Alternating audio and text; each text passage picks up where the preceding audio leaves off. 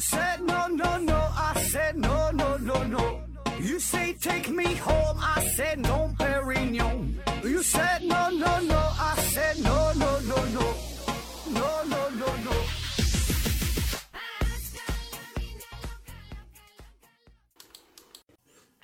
拼命探索，不计后果。欢迎您收听思考盒子啊！今天还是一个短篇的回答听友问题的栏目啊。说这个捐精和理想主义者，嗯，这是俩问题啊，这俩没啥关系。先看第一个问题啊，说盒子你好，就在昨天我看了几年前柴静采访北大物理学院大气科学系教授钱维宏的访谈，钱教授居然否定二氧化碳和全球气温升高的相关性。呃，温室效应是发达国家的阴谋吗？为什么主流的说法还是碳排放导致了全球升温？这个关于二氧化碳的排放啊，导致全球气温升高，导致温室温温室效应的这个问题啊，呃，一直有一种说法啊，就像你说的，说这个事儿，这是西方发达国家的一个阴谋，目的是啥呢？就是想遏制其他发展中国家的脚步，对吧？因为你。现现代这个这个工业化的进程，必然呢要使用大量的什么钢铁呀、煤矿呀、石油啊、天然气呀，对吧？那么这些必然呢会导致二氧化碳排放的增加啊。所以说，西方国家啊，主要是以美国为首吧，那人家说了，我们得保护地球，我们得保护环境啊，为了全人类共同的利益啊，你们就要减少碳的排放，对吧？要不然温室效应这个气温升高了，对吧？所以你看，人家不直接不直接说不让你发展，不直接打击你，啊，对吧？所以说这个从另外一个方面来说，哎，这个还真就有点阴谋论的色彩啊。那这个说法有没有道理哈？嗯，咋说呢？道理呢是有一定道理，但是我个人认为吧，这个还是阴谋论阴谋论这个说法呢并不成立哈。就以我非常有限的知识水平来看，嗯，二氧化碳的排放。与这个温室效应应该是有着直接的关系哈，所以这这个算不上阴谋论。呃，当然，就美国的这种言论，它会在某种程度上刻意的进行宣传、进行夸大啊，会间接的影响到就咱们这个，比如说咱们国家还有其他发展中国家的这个发展，确实有有这层面的意识哈。我给你举个不太恰当的例子，就比如说你去医院看病，那么有高中低。呃，三档次、三个档次的这个药，你想看病啊，医生呢一定会向你推荐最高档的药，对吧？因为它的治疗效果最好啊，当然这个价格也最贵。那么对于医生这种行为，你怎么去理解？那么如果从阴谋论的角度来说，你完全可以认为说，这个医生就是为了赚钱，对吧？根本不考虑我们病人的感感受，对吧？我很穷啊，对吧？你给我开这么贵的药，你就是想赚钱，你就是黑心，对吧？但是呢，更可能的情况呢，就是人家医生是。从你这个病情的角度出发，是想尽快把这个病给你看好啊！当然，这个会花费更多的钱，对吧？辅助的效果确实也是给这个医院带来更多的收益，对吧？所以说，这个就看你从某从哪个角度去理解这个事儿啊。但是说这个关系，我觉得是有关系，就是二氧化碳的排放和这个温室效应是有关系的。只要是有关系的，这个就不是彻底的阴谋论啊。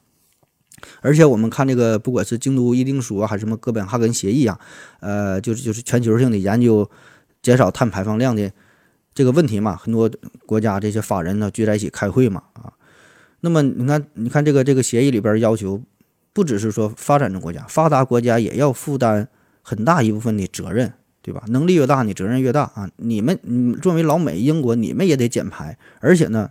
还得为一些贫穷落后的国家提供一些技术资源，提供一些经济上的资源，对吧？所以我觉得以美国为首的这个西方发达国家，真要想搞你，真要想遏制你的发展的话，我感觉是不必费这么大劲儿哈，编出这么一个惊天的大骗局啊！他们可以使用其他的方方法啊，直接的进行打击也就可以了啊。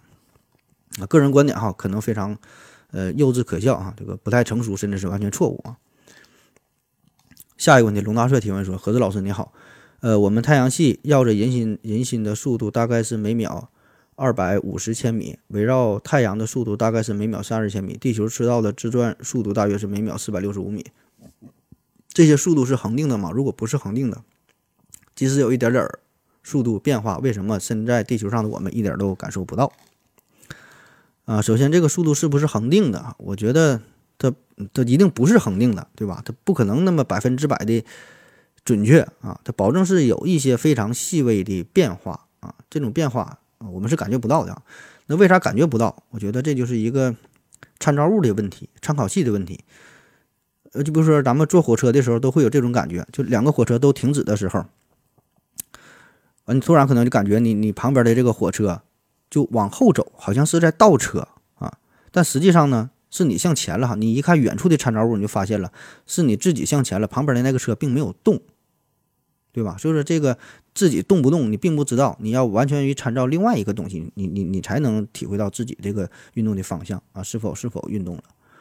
但是呢，对于地球来说，地球它很大嘛，对于你来说对吧？地球很大啊，地球在在在在在转动啊。那么由于我们周围的物体啊和我们本身自身的运动的角速度是一样的，它是一起在转的。你没有这个其他的参考，对吧？你们是一起的同步的，所以呢，你察觉不到地球在本身的转动，那就更不用说什么围绕太阳的公转，什么什么太阳系、银河系的运动了，对吧？你你这个参照物就更难找了。那么，如果针对于地球本身的这个自转来说，倒是可以把这个目光放得远一点，可以可以参照这个其他的星星啊，也就是说这个叫恒星，对吧？其他的恒星作为参照物。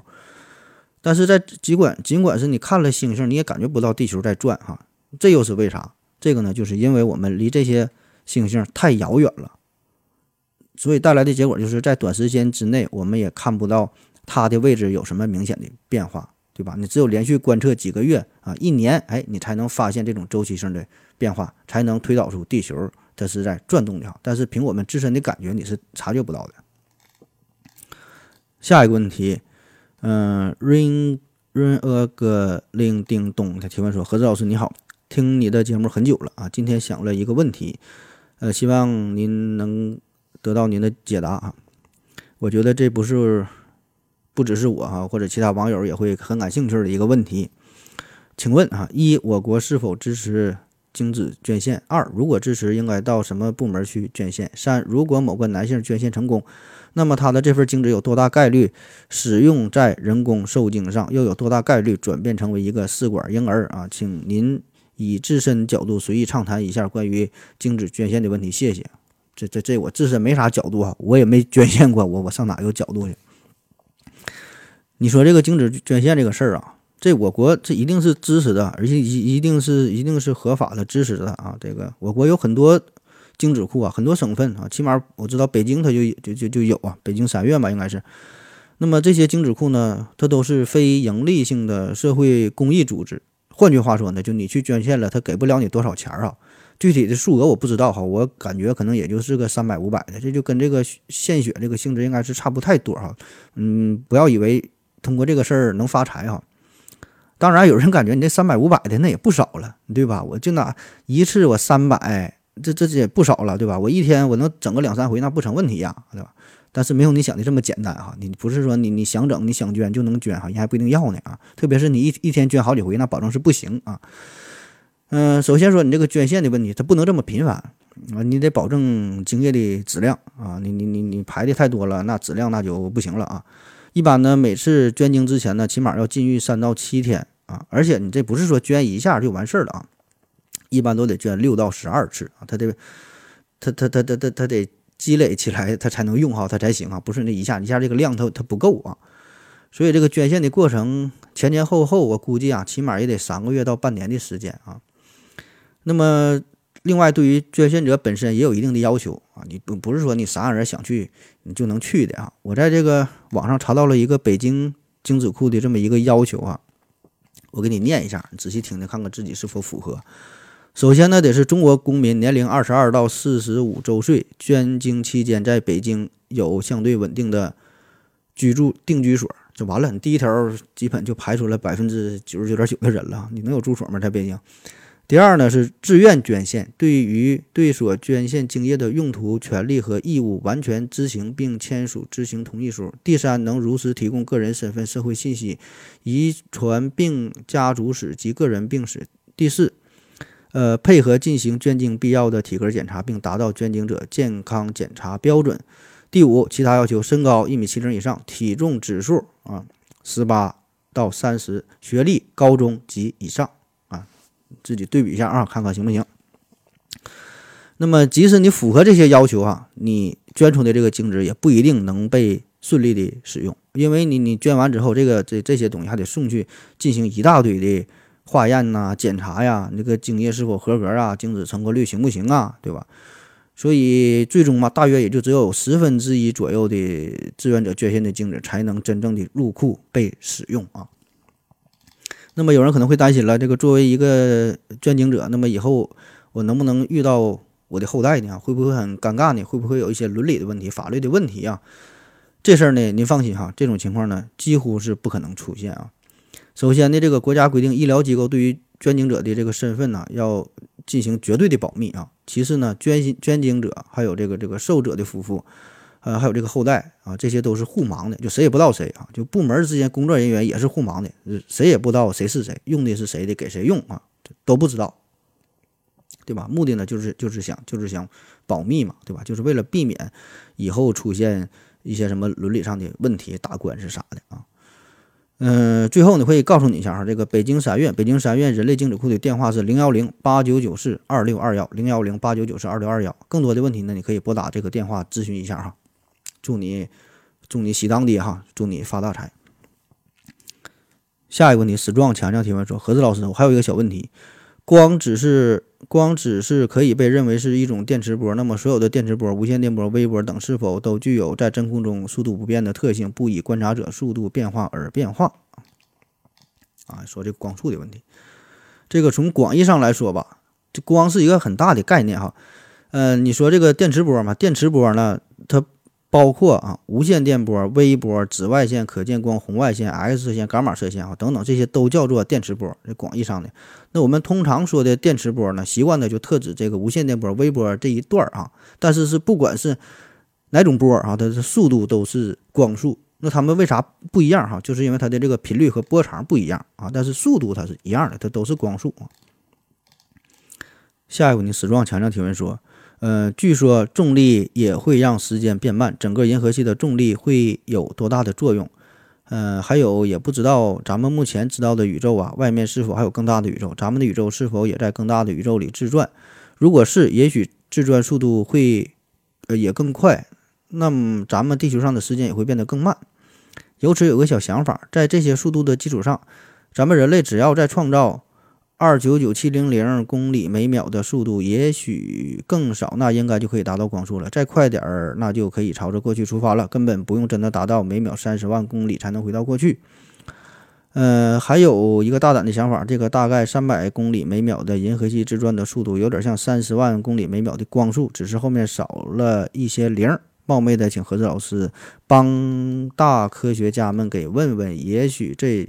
就是光速在银河系里每秒三十万公里速度的原因啊！你看这个说的多好啊，我是没看懂啊。下一个问题，约定的幸福提问说：何子哥你好，晚上睡不着来提问了啊！我觉得人的感知真的很奇妙。我列举几个现象：第一呢，陌生感，有时候呢对很熟悉的事情啊，突然就感觉很陌生啊，重复写一个字儿。反而就不认识了。有的时候发呆呀，会觉得周围一切都很陌生，感觉自己被架空了一样啊！不知是不是只有我这呃，我是个个例。第二呢，失重感，说有时候睡觉啊，感觉一翻身就会掉下去。（括弧其实呢还有很长，呃，离床离床边还有一段距离，不知道用失重感描述恰不恰当？感觉四肢稍微一动弹就会掉入万丈深渊啊！第三呢是时间的感知，下课三分钟度秒。下课三分钟度秒如年，假期三个礼拜转瞬即逝。呃，请和这个一起来探讨一下三个问题啊，咱一个一个说。第一个说陌生感的问题啊，这个以前回答过了，这个叫语义饱和嘛，就看一个字看多了写多了就就不认识了，叫语义饱和。呃，就是你这个大脑在持续的接受相同的刺激之后，就大脑疲劳了，神经疲劳了啊，就不干活了呗，拼命干拼命干，最后累了不罢工了，这这个罢工了不干活了。这种现象不只是看字儿写字儿哈，其实呢，对于听觉呀、嗅觉呀、味觉呀，都会有类似的反应啊。你你这种感觉它就就是如此。比如说你你泡脚呢，刚泡脚感觉很热啊，慢慢的可就不那么热了啊。一方面当然是水温下降，另一方面就是就是你适应了这这这种状态嘛，刺激的。还有个词儿嘛，叫久入鲍鱼之肆而不闻其臭啊，这个就是嗅觉上的嗅觉饱和啊。第二个呢，说失重感。呃，你说的这种这种情况叫做呃失重感应失调啊。很多人也都有过这种经历啊，一翻身感觉哎，突然感觉掉掉到掉到山涧下边，很害怕啊。这就是因为咱们睡觉的时候，整个身体是一种放松的状态啊，不只是你肌肉放松，你的大脑也是相对比较放松，你的小脑也是放松啊。为什么会出现鬼压床？就是你大脑被放松嘛，对这个肌肉失去了控制啊，神志是清楚的，但是你的肌肉不受控制，你起不来就鬼压床。同样的，小脑也是处于放松的状态，小脑的放松就让你这个出现了重力感应失调啊，因为你小脑是控制你的。运动啊，协调你的运动啊啊，然后这个体验这个感受的位置啊，它是这方面的这个这个这个功能。所以呢，你睡觉的时候，小脑放松了，不工作了，它就失去了感受位置高低的能力。也就是说，你甚至不知道自己在哪睡的。有的时候你睡觉就就就会很懵啊，对吧？一醒来，我这是在哪呀？不知道啊。所以这个时候你猛然一翻身，小脑还没有进入到真正的工作状态啊，所以它得迅速调整。那么这个时候你就感觉。失去了位置感啊，就要掉进了万丈深渊。第三个问题说时间的感知啊，时间的感知是不解释了。下一个问题，嗯，梧桐树提问说，呃，关于迎风流泪啊，我本人是从小时候就风流眼。小时候，我记得大人抱着我出门的时候，都要用头上头上都罩着纱巾，防止眼睛会迎风流泪啊。可是后来呢，七八岁的时候，自己知道还是出现了这个症状。后来看书说呀，这是沙眼的症状。可我本人不是沙眼呐。再后来想戴着眼镜防止眼睛进风不就可以了吗？可是发现呢，完全没有用啊。我的眼睛是由于遇到冷空气导致的流眼泪啊。夏天不会迎风流泪，只有冬天在室外的时候会立即流眼泪啊。这个可以根治嘛？啊，再声明一遍呢，看病这事儿呢，去个正规医院找个正经大夫哈。以后再有就所有关于呃医疗咨询类的问题啊，我就通通都略过了，这个念也不念了啊。这个希望大伙儿能够理解吧。下一个问题，史壮强调提问说，嗯，真的要在小学普及中医药了吗？啊，不可笑吗？啊，中医药的话题啊，中医药的话题，这个网上是这么说的，说普及这个。中医药嘛，嗯，八月十二日，上海科学技术出版社出版的基础教育，啊，书名叫《中医药文化》系列教材发布发布会在钓鱼台国宾馆举行。据了解，这套教材的全书编写历时是三年，共计八册啊，是一到八年级。未来呢，将纳入中小学生的课本当中。这本书的内容啊，涵盖了辩证。辩证论治、天人合一、阴阳五行、五行药食同源等七大系列，将中医药历史及学术内容与中小学生身心特点和兴趣爱好相结合，推出具有实用性和趣味性的中医药文化知识。经李克强总理签批，国务院印发的《中医药发展战略规划纲要（括弧二零一六到二零三零年）》啊，明确明确了未来十五年我国中医药发展方向和工作重点。是新时期推进我国中医药事业发展的纲领性文件，其中就特别提出要将中医药基础知识纳入中小学课程，啊，就网上的内容啊。至于可不可笑，你你你你自己看吧，你觉得可笑你就笑一下。下一个问题，史壮强调提问说，嗯，何何子老师，据说由于全球定位。卫星是高速运动的，根据广义相对论就会造成时空扭曲，让卫星上的时间变慢。要与地球时钟做呃校正，那么地球本身也在自转，速度是每秒四百六十六米。地球又在绕着太阳公转，每秒三十千米。地太阳系也在自转，太阳系又在绕着银河系中心公转，而且速度是更快，每秒二百五十千米。这些速度加起来大概就是每秒三百千米。这些速度也会造成时空的扭曲，时间变慢。那也就是说，我们实际上是生活在一个相对于宇宙时间变慢的地球上。具体我也不会算，不会算这些会让时间大概慢多少。何子老师帮忙帮忙算一下。说实话，别说算了，你说这个题我都没看懂。下一个问题，听友二六三三七六幺三三提问说，再问一个啊，呃，就是 John 啊，J O H N 啊，这个词儿为什么在中国被翻译成约翰？约翰啊。嗯，我把这个问题解释一下哈，可能有人没听懂啊。John，J O H N，这个是啥意思？就是英语英语里边大部分的人名啊都是音译过来的。所谓音译，就是根据英语的发音找到汉字当中跟它对应的一个字儿啊，组成一个词儿啊。比如说 Tom 啊，翻译成汤姆；Jerry 啊，翻译成杰瑞啊，杰瑞啊，别人我也不认识了，就知道汤姆·安的杰瑞嘛。那么这个 John John J O H N，我发音也是也是不太准啊。这个跟约翰好像没有太大的关系啊，对吧？如果翻译成焦恩呢，对吧？或者翻译成庄呢，啊，这都比这个约翰要更好一些啊。那么这是咋回事呢？这个呢是与这个宗教有关，与这个圣经有关啊。原版的圣经啊是用希伯来语写的。那么英语版的圣经呢，自然也是由希伯来语翻译而成的。而这个 John 这个这个这个词儿啊，这是英语当中的写法啊，这英语单词。那么在希伯来语当中呢，这个 John 呢对应的就是呃约翰呐啊，就是 Y O H A N A N 啊，约约翰呐，大约发发音就是约约约翰呐。所以最开始呢，咱们咱们中国在这个教会啊，在翻译中文版圣经的时候呢。他呢，既会参考英文版的圣经，也会参考这个这个希伯来语的圣经。所以呢，遇到这个 John 这个词儿啊，就是英语中这个 J O H N 这个词儿的时候，他呢实际上呢是以希希伯来语 Y O H A N A N 就约翰拿以这个词儿为准，而不是以英语的 John 这个词儿为准啊。所以呢，这个翻译的时候就是用了希伯来语的约翰拿约翰拿的这个发音呢，约约约翰拿啊，那就翻译成了。约翰，啊，这个是最开始起源于宗教，起源于圣经翻译。那慢慢呢，也不止局限在这个宗教领域当中，因为因为约翰这个名儿，它是在英语当中非常常见嘛。那么，那么在其他领域哈，遇到这个名儿，也就约定俗成的把它翻译成为约翰啊，就这么一直延续下来了。下一个问题，小石头的暧昧摇死你提问说，狮子和老虎之类的猫科动物，呃，会有像撸猫的时候猫咪发出的呼噜声吗？啊，撸猫这个事儿啊，那很多朋友都喜欢撸猫，对吧？待着没事呢，抱个猫一顿撸啊。嗯，这个猫咪吧，这个心情一愉悦，身体一放松，就会发出这种呼噜呼噜的叫声啊，就好好像在说好爽好爽啊，不要停不要停啊，继续撸啊。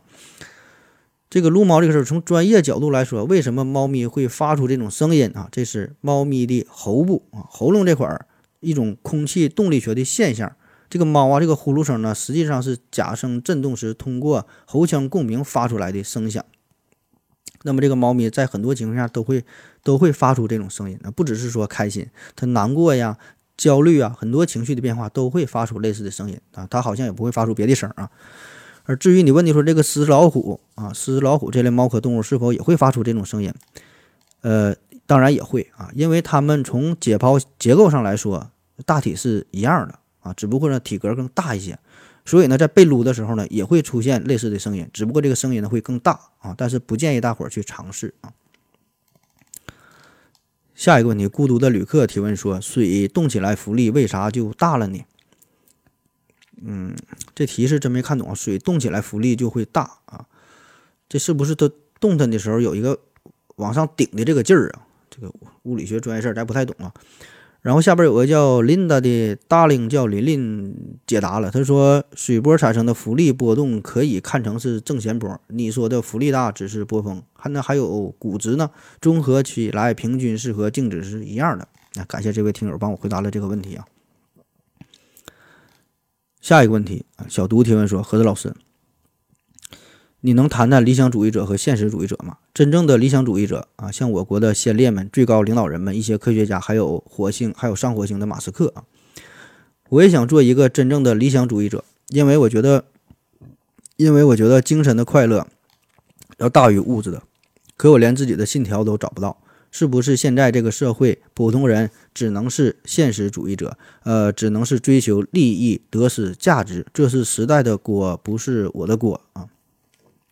他说：“这个现实主义者和理想主义者这个事儿啊，那么其实这个现实主义者和理想主义者，呃，这个定义吧就很复杂哈。如果你愿意翻看的话，你上网上大致搜一下，就对它的定义，就起码咱说能聊上三天三夜哈。这咱就具体咱就不说了。就我们每个人对于理想主义者和现实主义者都有一个大致的了解，对吧？理想主义者，啥叫理想主义者哈？百度上说，理想主义者就是指善于。”运用直觉去认知世界，运用情感去对世界做出判断的人啊，他给这个评价非常高啊。比如说柏拉图、哥伦布啊、卢梭等等，他们会重视未来，追求理想啊。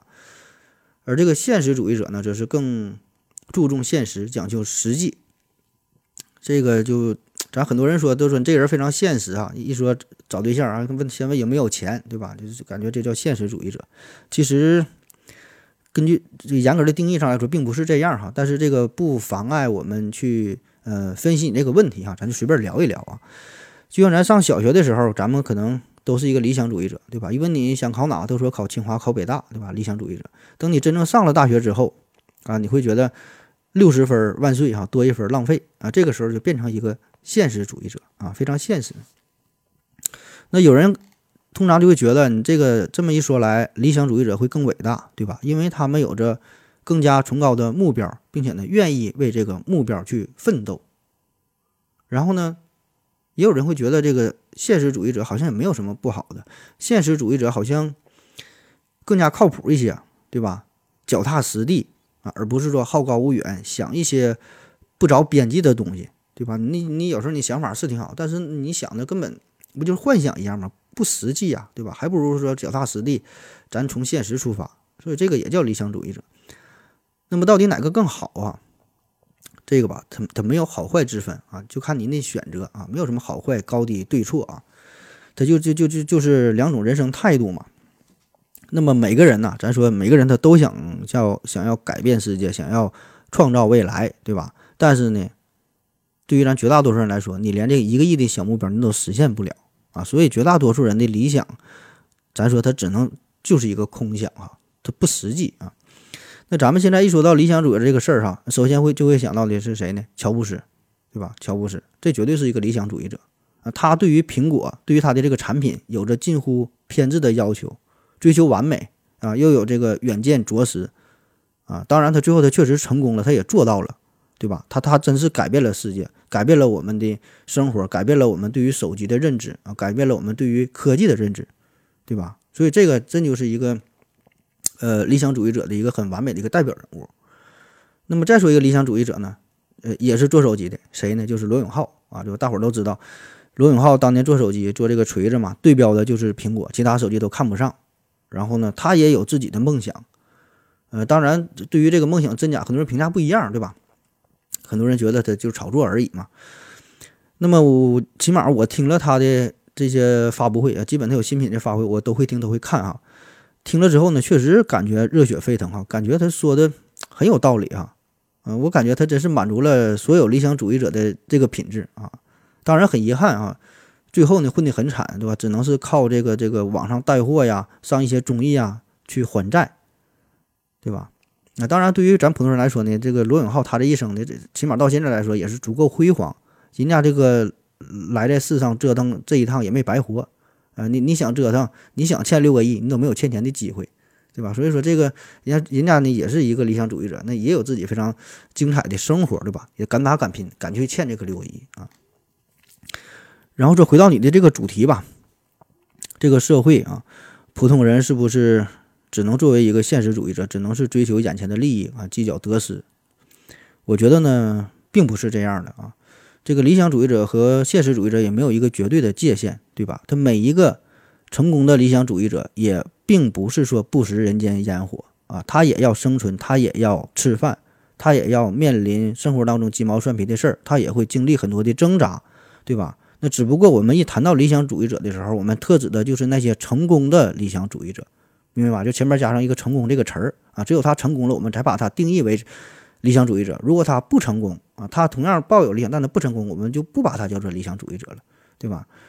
所以说，我们我们是以这个结果为导向的啊，我们看到的只是理想主义者的光鲜亮丽的一面，那些失败的人啊，我们并没有看到啊。那就比如说回到二零四九的刘老师，我觉得他应该也是一个理想主义者，对吧？你看他是呃放弃了这个公务员这个铁饭碗，很好的工作，只身来到深圳。对吧？那很多人觉得他去深圳，呃，只是因为想想去想去东莞啊，这个理由绝对没有这么简单，对吧？他一定有更伟大的梦想啊，具体是啥我也不知道啊，但他一定是特别的想法，在下一步大棋啊。但是呢，现实很残酷，对吧？很多时候也得向这个操蛋的世界去妥协嘛，这个就是真实的人生，对吧？你有理想，但是呢，你也得接受现实。那么每个人都是理想主义者和现实主义者的这个矛盾的结合体。对吧？所以你只有仰望星空，保持着梦想，你才能找准前进的方向。但同时呢，你也得脚踏实地，对吧？你得拼搏去奋斗啊，才能实现梦想，才能奔向更美好的未来啊！好了，祝你好运啊！感谢各位的收听啊，今天节目就是这样啊，谢谢大家，再见。